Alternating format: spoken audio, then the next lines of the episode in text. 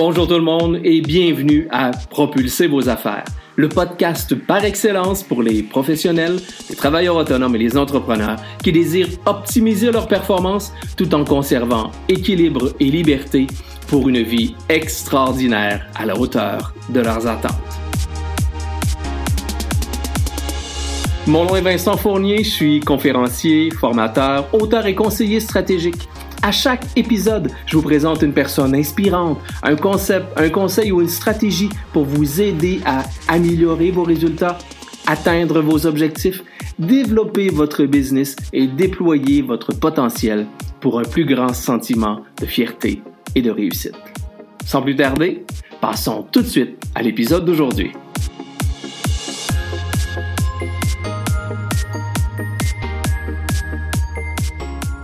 La semaine dernière, on a parlé d'expérience client, j'ai eu quelques retours et je me suis rendu compte qu'actuellement, il y a certaines personnes qui géraient euh, un petit peu de difficulté avec certains clients. Alors, vous savez, ces clients difficiles-là, est-ce que vous en avez? je le sais, on en a tous des clients difficiles, on a tous déjà eu des clients difficiles et je suis désolé de vous le dire, on aura toujours des clients difficiles. Donc, comment on fait pour gérer ces clients-là? Hein? Tu sais, moi, je dis, toujours, la loi de Pareto existe partout. Okay? La loi de Pareto dit que normalement, 80% de notre chiffre d'affaires est tributaire aux 20% de nos meilleurs clients. Mais si on la tourne de l'autre côté, Souvent 80% de nos maux de tête, de nos clients difficiles, de, nos, cas difficiles viennent de 20% de nos clients difficiles. Donc, c'est la, c'est la même logique qui arrive à ce niveau-là. Des fois, on a un client difficile qui va venir prendre totalement toute notre journée. Souvenez-vous ce que je vous disais la semaine dernière quand je vous disais que ça prend 12 expériences positives pour faire oublier une expérience négative. Ben, un client difficile, ça prend beaucoup de place dans notre, dans notre réalité. Hein. Ça vient nous prendre beaucoup d'énergie. C'est difficile. Comment on gère ça? On n'est pas très, très bien. Ça vient nous chercher dans, dans nos émotions. Euh, on est tout le temps en mode négociation. On essaie pourtant de très bien faire pour nos clients, mais on a souvent des clients qui en demandent plus puis qui en veulent davantage puis qui en demandent toujours plus. On a chacun notre façon de gérer tout ça. Moi, j'appelle ça la différence entre le client énergisant et le client énergivore. Normalement, on a tous des clients qui sont énergisants, c'est-à-dire qu'on a un plaisir à transiger, avec eux, à faire ce qu'on a à faire. Mais par moment, il arrive le client difficile qui vient nous gruger notre énergie et c'est lui que j'appelle le client énergivore. Très souvent, on va le mettre de côté, on va essayer de l'oublier, on va essayer de régler ça pour passer à quelque chose d'autre. Puis pourtant, il y a peut-être autre chose à faire avec ça. En d'autres mots, comment on fait pour prendre ces clients énergivores-là et essayer de les transférer le plus possible en clients énergisants?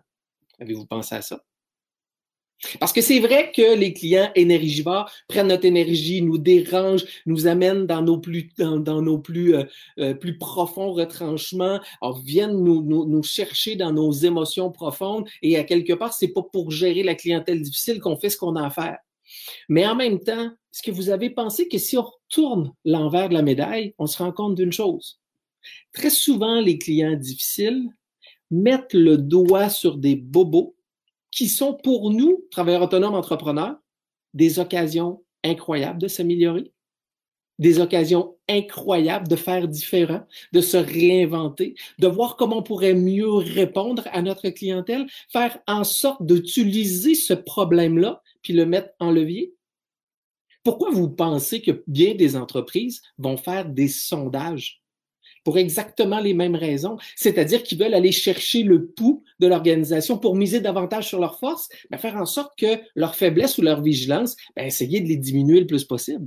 Ben c'est ce que le client difficile nous aide, c'est-à-dire qu'il nous donne un sondage sans qu'on l'ait demandé. C'est exactement ça qu'il fait. Donc, pourquoi, à quelque part, quand on a un client qui vient vers nous et qui exprime son méconfort, son mécontentement, euh, ses, ses, déceptions, le premier réflexe qu'on a tous, et on est comme ça avec nos clients, mais on est souvent aussi comme ça face à de la critique, c'est qu'on rentre tout de suite dans un mode défensif. Ouais, ben, tu sais, toi, puis vous, puis tu sais, puis on rentre tout le temps, tout de suite en action. Pourtant, on devrait remercier notre client de nous amener une solution potentielle pour notre business. Hmm. C'est difficile de le voir de cette façon-là, hein? mais comprenez-moi bien, je suis pas en train de dire que c'est naturel, puis que c'est facile, puis de nous mettre des lunettes roses d'en face. C'est pas ça que je vous dis. Ce que je vous dis, c'est juste que par moment, face à une critique, on entre dans la critique et là, on se met à, se débattre comme un, diable dans l'eau bénite, j'allais dire un poisson dans l'eau bénite. C'est une drôle de, drôle de phrase, je suis désolé. C'est peut-être plus... Je vais prendre une gorgée d'eau, ça va me faire du bien ce matin. Donc, comme un diable dans l'eau bénite. Et pourtant, on pourrait juste prendre un petit recul, décompresser, puis voir comment on peut accompagner ce client-là à régler son problème. Parce que rappelez-vous, notre rôle comme travailleur autonome, comme entrepreneur, comme entreprise, comme vendeur, comme appelons ce que vous voulez, c'est d'aider notre client à atteindre ses objectifs. S'il n'est pas content, on ne joue pas notre rôle. Donc, comment on peut l'accompagner pour atteindre ses objectifs, mais comment, par le fait même, ce client-là peut nous accompagner, nous, à nous améliorer? C'est ça qu'on va regarder un peu ensemble. Mais premièrement, j'ai envie d'aller voir avec vous trois clients, trois, trois, comme ça, Vincent, trois clients, trois types de clients difficiles. OK? Il y en a plusieurs, je le sais, on a toutes sortes de clients difficiles, mais je vais juste en mettre trois, trois catégories que je vous dirais qu'on peut peut-être revoir plus souvent. Le premier, le client indécis il n'est pas nécessairement un client tout le temps difficile, colérique, insatisfait, mais souvent ce client indécis-là qui ne prend pas de décision, qui étire, qui pose une question, qui revient avec des détails, qui retourne pour y penser, qui... Bon, vous comprenez ce que je veux dire? On en a tous eu des clients comme ça. Pour certaines personnes qui sont très, très, très actives, ben, ça peut venir les chercher dans certains enjeu de patience, disons. Hein? Parce que le client décide des fois, ben, on a tout le temps l'impression qu'il nous fait perdre notre temps, mais pourtant, ce client-là a tout simplement besoin d'aller chercher un petit peu plus d'informations et de ce que je dirais, entre guillemets, computer davantage tout ce qu'on peut lui apporter. Donc, le client indécis, des fois, a besoin plus d'accompagnement, mais je vous dirais, il a besoin davantage probablement d'être compris et surtout de comprendre qu'est-ce que vous allez lui apporter. Parce que je vous le répète, vos clients n'achètent pas vos produits ou services. Vos clients achètent ce qu'ils vont retirer de vos produits ou services. Donc, si votre client est indécis, c'est quoi, vous, la réflexion que vous devriez avoir pour faire en sorte que ce client soit moins indécis-là? Essayez de travailler davantage sur les bénéfices que vous apportez à vos clients et de cette façon-là, vous allez voir peut-être que votre client va être moins indécis. Le deuxième type de client qu'on peut, euh, difficile qu'on peut croiser dans notre pratique ou dans notre entreprise, le client exigeant. Euh, celui-là, je vous dirais, il est de plus en plus présent et à raison. Je vous explique ce que je veux dire. Le consommateur d'aujourd'hui, que j'appelle, si vous me suivez depuis un bout de temps, vous savez comment j'appelle le consommateur d'aujourd'hui, je l'appelle le consomme acteur, c'est-à-dire qu'il veut jouer un rôle principal dans le théâtre de la consommation. Il est informé, il est beaucoup plus formé, ce qui fait de lui immanquablement quelqu'un de plus critique et de plus exigeant. Mais en même temps, ce client-là, il est peut-être exigeant, mais il sait ce qu'il veut. Plus on va être en mode écoute, plus on va travailler à développer la relation avec lui, plus ce client-là peut devenir un excellent ambassadeur pour nous. Le client est exigeant, des fois en veut beaucoup, en demande beaucoup, veut, veut faire bien des choses. On revient à la notion qu'on a déjà parlé ensemble, prix versus valeur. Le client d'aujourd'hui, pour son argent, son prix, a besoin de beaucoup de valeur et c'est pour ça qu'il est exigeant. Plus vous allez travailler à augmenter la valeur que vos produits ou services ont, la valeur perçue de vos clients plutôt que le prix, plus vous allez augmenter donc le volet expérience client, le volet argumentation, le volet qui va ajouter, je vous le répète, de la valeur à votre prix, moins votre client va être exigeant ou moins vous allez le percevoir exigeant. Parce qu'à quelque part, la relation va s'installer de façon beaucoup plus euh, cohérente et beaucoup plus euh, naturelle avec votre client. Parce que le client exigeant, je vous le répète, c'est le consommateur d'aujourd'hui. Le consommateur d'aujourd'hui vient pas vous voir pour prendre de l'information. Souvent, il a déjà été chercher l'information sur, sur Internet et vient valider de l'information qu'il a été pigé à gauche et à droite, à tort ou à raison. Notre rôle à ce moment-là, c'est de l'accompagner ou atteindre ses objectifs. Le troisième, et non le moindre, c'est celui qui, euh, qui vient nous rechercher euh, vraiment au plus profond de nous-mêmes, notre superbe client colérique qui parle fort, qui, qui rit, qui fait tous les temps pour, pour finalement dire haut et fort sur mes contentements. Celui-là, là, lui, il vient nous chercher vraiment dans, nos émotions. Celui-là, il nous dérange, il nous déstabilise. Il fait en sorte que, au fond, on se remet en question. Qu'est-ce qu'on a fait? Qu'est-ce qu'on pourrait faire? Certaines personnes vont plutôt euh, acheter la paix dans ce cas-là. Je vous dirais, faites attention d'acheter la paix. Le client colérique se nourrit souvent et très souvent, si on est dans un commerce de détail, le client colérique va se nourrir des gens autour de lui. Il va parler fort, puis il va aller chercher l'assentiment des gens autour de lui pour se donner du poids, pour se donner encore plus quoi? Plus de valeur, pour faire en sorte de dire, regardez, ça n'a pas de bon sens ce que vous faites là. Ce client-là là, a besoin d'être entendu et écouté.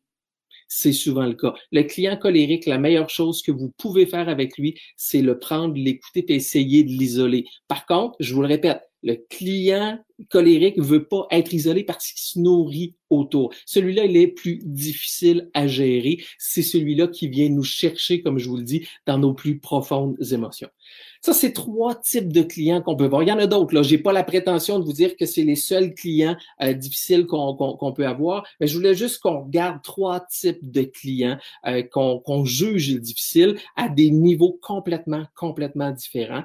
Euh, le client, donc un, le client indécis qui prend du temps à prendre une décision, qui souvent vient jouer sur notre patience. Deuxièmement, le client exigeant, donc qui en veut toujours plus. Je vous le répète, ce client-là et aujourd'hui fait beaucoup partie du consommateur. Ça veut dire le nouveau client aujourd'hui est exigeant, il en veut pour son argent. Donc, encore une fois, la relation prix-valeur. Et finalement, le client colérique, c'est-à-dire le client qui, qui crie haut et fort son mécontentement parce qu'il n'est pas satisfait. Et des fois, ça peut être un client exigeant qui devient colérique. Des fois, ça peut être un client indécis qui devient colérique. Donc, ces clients-là peuvent s'entremêler ensemble.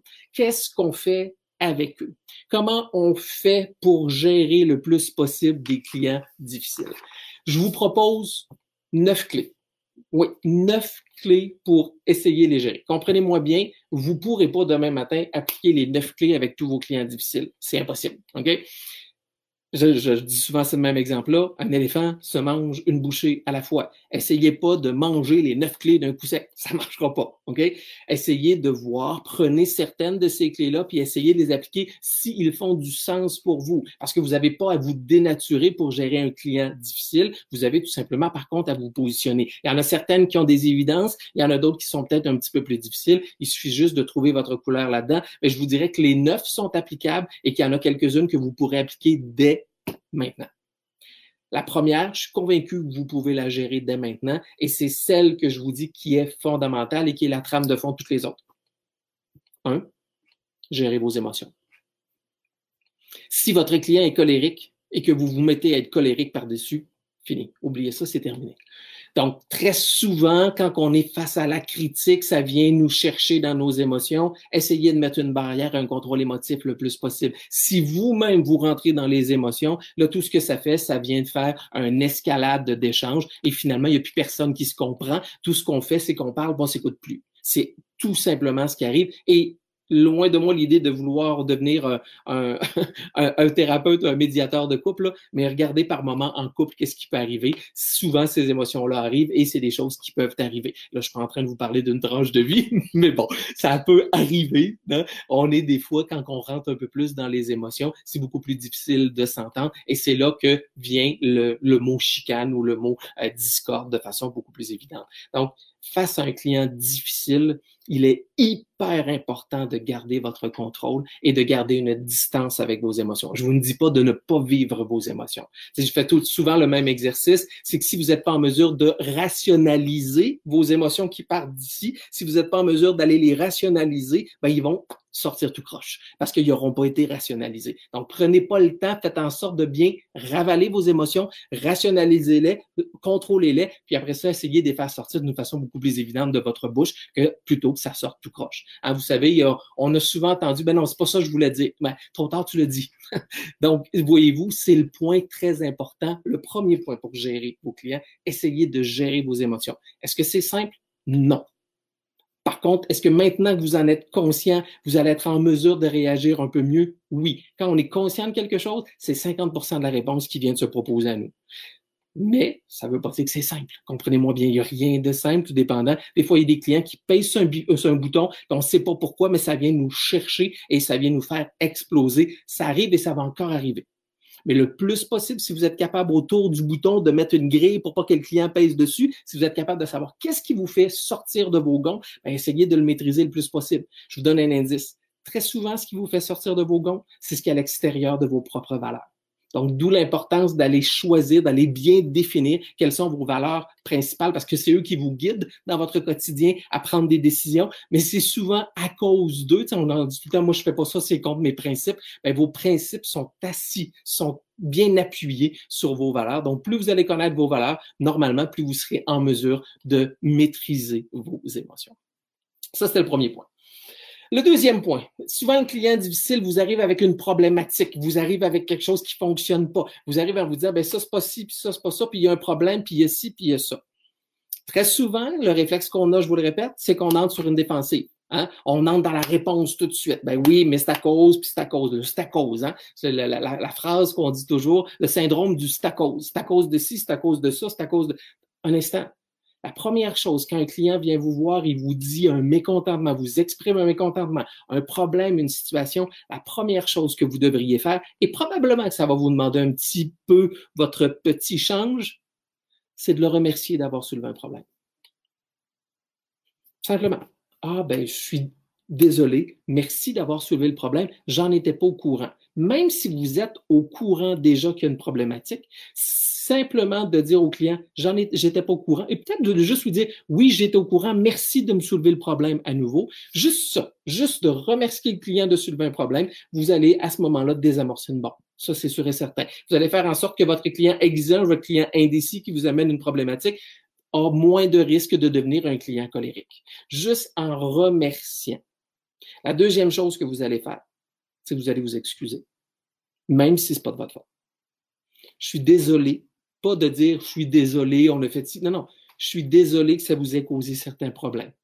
Premièrement. Donc, on remercie, on s'excuse. C'est donc bien de base, vous allez me dire.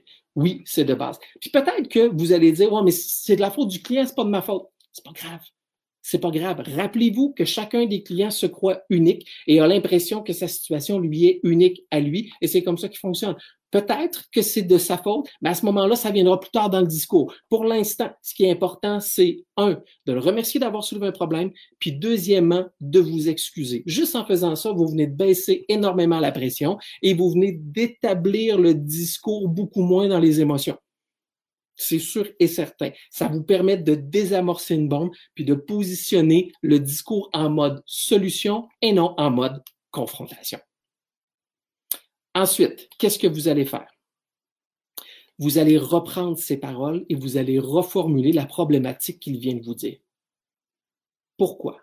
Exemple, le client vous dit, ben là, ça fonctionne pas, là, mon, mon euh, je sais pas, moi, le, ce que le, le, service que j'ai acheté ne me convient pas, c'est pas exactement ce que j'avais, puis de reformuler. Donc, ce que vous êtes en train de me dire, juste pour m'assurer de bien comprendre, ce que vous êtes en train de me dire, c'est voici, voici, voilà le problème que vous avez. Est-ce que j'ai bien compris? Pourquoi faire ça? Premièrement, parce que ça va confirmer au client que vous l'écoutez, donc que vous avez de la considération pour lui. Ensuite, ça confirme au client que vous l'avez écouté et entendu, parce que trop souvent, on fait juste écouter, puis on prend pas le temps d'aller plus loin. OK? Donc, c'est hyper important de prendre le temps d'écouter ces doléances et de les reformuler. OK? pour s'assurer que vous qui comprennent très, très, que vous comprenez très, très bien. Juste en faisant ça, le client se sent connu, se sent reconnu, se sent entendu, se sent écouté, se sent compris. Et c'est ça qu'on veut. OK, la personne qui est en avant de moi vient de comprendre mon problème. Déjà, ça vient de baisser la pression énormément. Quand vous allez faire ça, c'est sûr et certain que votre client va faire quoi? Oui, et il va aller normalement plus loin dans son discours. Et là, beaucoup moins émotif. Il va prendre le temps de vous expliquer. Alors, la quatre, ben, on est rendu à la cinquième. Excusez-moi. Moi aussi, je vais essayer de me rendre correctement. La cinquième clé qui est importante à ce niveau-là, ouvrez vos oreilles. S'il vous plaît, mettez-vous en mode écoute. Et là, laissez parler votre client. Juste le fait de vous mettre en mode écoute et de bien prendre le temps d'écouter votre client. Je vous le répète, l'objectif n'est pas de l'écouter pendant trois heures puis qu'il vous répète tout ça. Non, juste de prendre le temps de vous mettre en mode écoute. Je l'ai toujours dit, en affaires, on vend pas avec juste des, des réponses, on vend avec des questions et on écoute. Donc, plus on se met à écouter, plus ça devient important. Je vous le répète, le consommateur d'aujourd'hui a besoin d'être compris si vous reformulez pour vous assurer de bien comprendre, à ce moment-là, le client va, vous, mettre en position, il va reprendre son discours pour expliquer, expliquer davantage ce que vous avez à faire. Si vous n'êtes pas sûr, allez reposer des questions, mais mettez-vous en mode écoute. Votre objectif rendu là, après avoir formulé, c'est de comprendre votre client. Et pour le comprendre, vous devez maximiser vos deux oreilles, pas votre bouche. C'est aussi simple que ça. Et surtout, négligez pas le non-verbal. Parce que par moment, le client, dans certaines situations, et vous allez voir son non-verbal parler. Normalement, un client qui est pas de bonne humeur qui est pas content a un non-verbal très fermé. Plus vous allez vous mettre en mode écoute, vous allez voir que les épaules vont relâcher puis vont rebaisser. À ce moment-là, vous, vous êtes dans une situation où vous pouvez vous mettre à négocier, à aller plus loin.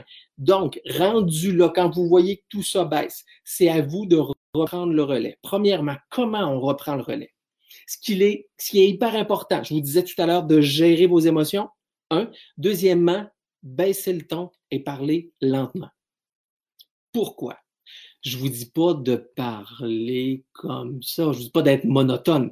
Je vous dis juste de prendre le temps de ralentir le rythme un peu et de baisser votre voix. Il y a des études qui démontrent que les gens qui ont une voix plus grave et plus lente et plus apaisante et vient amener beaucoup plus dans un mode de relation, de collaboration que d'un mode de confrontation. Ça, je vous dirais, pour certaines personnes, c'est plus difficile. Et je vais être très honnête avec vous, c'est mon cas. Ça fait un bout de temps que vous me suivez, vous vous en rendez compte. Je suis quelqu'un qui a un débit assez rapide. Donc, dans des situations comme ça, on doit prendre le temps de se déposer pour relaxer un peu le débit. Donc, vous avez vu, là, juste le fait de vous le dire, mon ton a baissé un peu et mon rythme de voix s'est ralenti. Pourquoi? Parce que vous venez d'instaurer, en faisant ça, un climat de confiance. Et dans un problème avec un client difficile, la confiance, elle est fondamentale.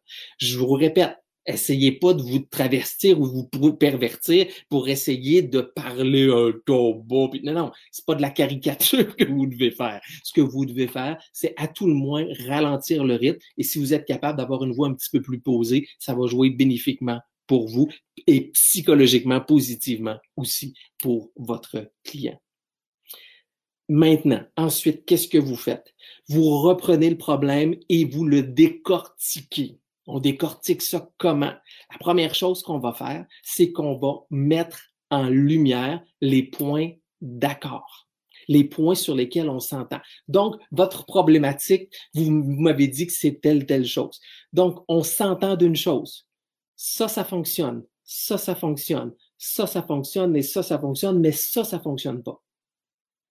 Attendez que voir qu'est-ce que le client va vous dire. Si vous avez bien compris votre client, vous avez bien écouté, ben, à ce moment-là, normalement, en reformulant puis en mettant en lumière les points d'accord, votre client devrait vous suivre.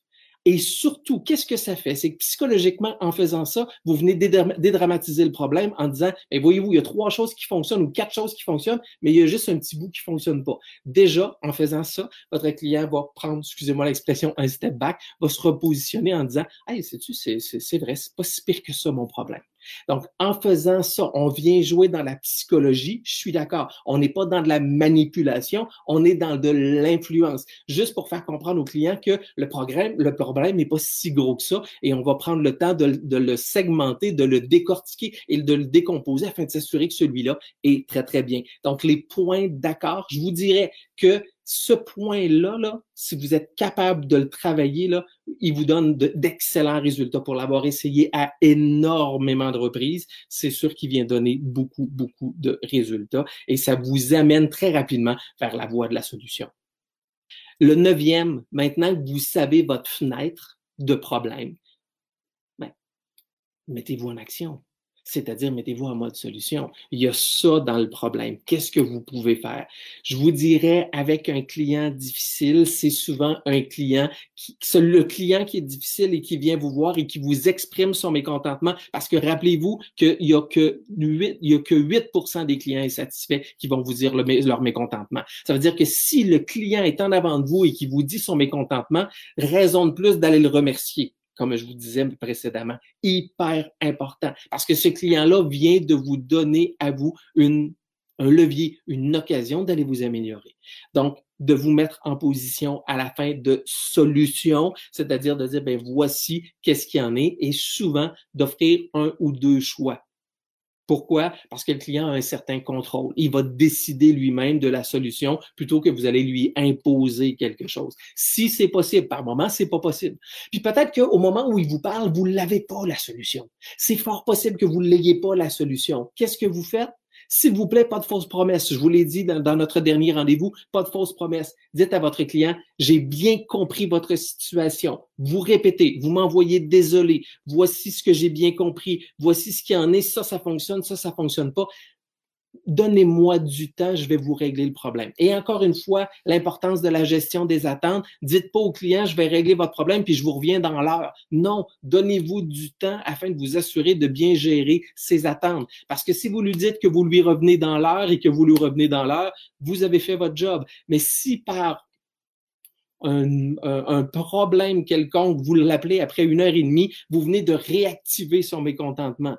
Donc, à quelque part, donnez-vous un 24 heures, je vous reviens d'ici la fin de la journée, d'ici la fin de la journée de demain, d'ici la fin de la semaine, donnez-vous de l'air, chose certaine, essayez de lui revenir avant le point maximum que vous lui avez dit pour créer chez lui un moment wow, c'est-à-dire un moment de satisfaction parce que vous allez avoir devancé les attentes et essayez, s'il vous plaît, d'avoir une solution qui va lui permettre d'atteindre ses propres objectifs. C'est pas toujours le cas, j'en conviens, mais qu'est-ce que vous pouvez faire? Et là, on entre dans de la négociation. On pourra en parler euh, dans, une autre, dans un autre rendez-vous qu'on peut avoir. Alors, voilà je vous reviens avec ces neuf clés-là. On va prendre le temps de les regarder ensemble pour s'assurer qu'on a bien compris comment gérer des clients difficiles. Et comprenez-moi bien, c'est pas une recette que je vous donne. C'est des clés. Prenez celle qui fait votre affaire. Je le répète à chaque fois, je n'ai pas la vérité infuse. Ce que je vous donne là, c'est des, des clés, c'est des outils que moi j'ai essayé, qui ont fonctionné, que j'ai partagé avec mes clients et qui ont fonctionné également. Est-ce qu'ils fonctionnent tous pour tout le monde? Ben non, hein? la standardisation n'existe pas nécessairement dans le, quand on parle à gérer des humains et des émotions. Donc, voici les neuf clés qui sont importantes. Un, gérer vos émotions. Deux, remercier sincèrement votre client d'avoir soulevé un problème. Trois, excusez-vous, mettez, mettez de la courtoisie afin de, en fin de compte, afin que le client se sente reconnu là-dedans. Ensuite, reformuler la problématique afin que votre client se sente connu, entendu, reconnu et compris. Ensuite, maximisez vos grandes oreilles, c'est-à-dire mettez-vous en écoute pour bien comprendre votre client. Ensuite, posez vos questions pour aller chercher plus d'informations, pour aller le comprendre davantage. Plus vous allez poser des questions, plus vous allez le comprendre, plus vous allez maximiser votre capacité de règlement. Sept, baissez le ton, parlez lentement. Ensuite, travailler sur le 8, sur les points d'accord, donc mettez en lumière les points d'accord et finalement, travailler en mode solution sur le véritable problème que vous avez avec vos clients. Voilà. Je vous dirais, on a tous des clients difficiles, mais on a tous le choix de gérer nos clients difficiles à notre façon. Et je vous le répète, de transformer ces clients énergivores-là en clients énergisants. Et je vais terminer avec une citation. Un client difficile, un client mécontent pour lequel on règle un problème de façon efficace et productive pour lui, qui répond ses attentes, va devenir 8, 8 plus loyal qu'un client régulier. Donc, ne mettez pas de côté vos clients difficiles. Des fois, vos clients difficiles, c'est eux qui vont devenir vos meilleurs clients. Cela étant dit, on revient à la loi de Pareto. 80% de votre chiffre d'affaires est tributaire aux 20% de vos meilleurs clients, mais à l'inverse, 80% de vos problèmes sont générés par le 20% de vos clients difficiles. Bon week-end tout le monde, c'était Vincent Fournier, votre optimisateur de performance qui vous dit ciao et à très bientôt. Voilà, C'est déjà tout pour aujourd'hui.